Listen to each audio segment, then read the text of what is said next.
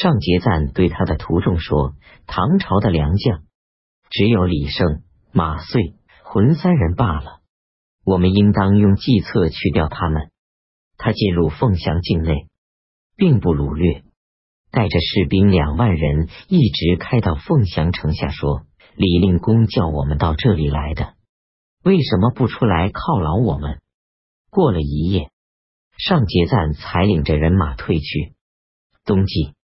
十月癸亥初七，李胜派遣樊洛使也是梁府禹王带领步兵、骑兵五千人袭击吐蕃的崔沙堡。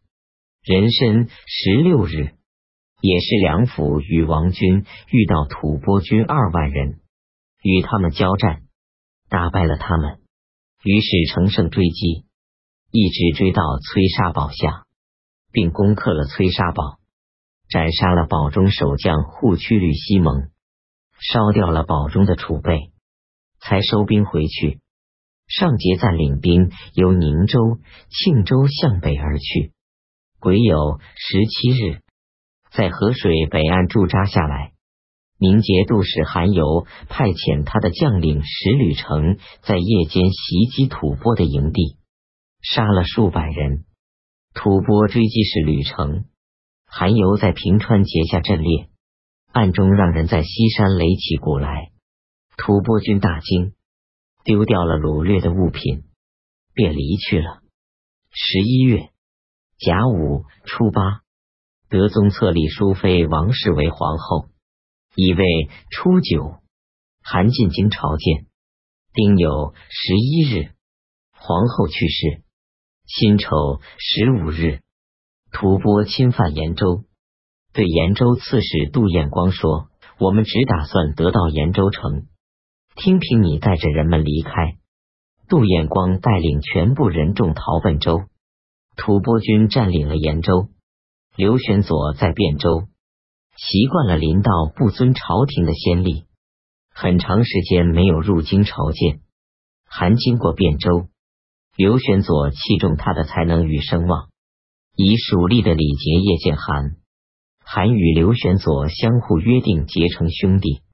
他请求拜望刘玄佐的母亲，刘玄佐的母亲很高兴，备办了酒席会见他。在酒至半酣时，韩说：“兄弟什么时候入京朝见呀？”刘玄佐说：“我早就打算入京朝见了，只是物力还不具备罢了。”韩说：“我那里的物力够你用的，兄弟应该及早入京朝见。伯母年事已高，不能让他再带着家中的各位女眷去做没入后宫的执役人了。”刘玄佐的母亲禁不住悲哀的哭泣起来。于是，韩赠给刘玄佐钱二十万民，让他置办行装。韩在汴州停留了三天。拿出大量的钱帛奖赏和犒劳将士，全军将士都被他打动了。刘玄佐更是既惊叹又佩服。不久，刘玄佐派人暗中探听韩的情况，听到韩问孔目官说：“今天的费用有多少？”对孔目官的查问和督责都非常详细。刘玄佐笑着说：“我明白他的用意了。”壬寅十六日，刘玄佐与陈许杰、杜使屈桓一起入京朝见，崔造更改前古的管理办法，所做的事情多数没有成功。各市的职务已经实行了很长时间，朝廷内外都习惯于这种做法。在元被解除了监管盐铁的职务后，崔造因忧虑和恐惧而病。不能任职治事。不久，江淮的粮食大批运到，德宗家许寒的功劳。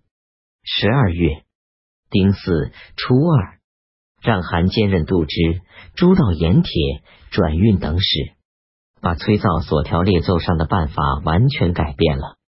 吐蕃又侵犯夏州，也是让夏州刺史拖把钱辉带领众人离去。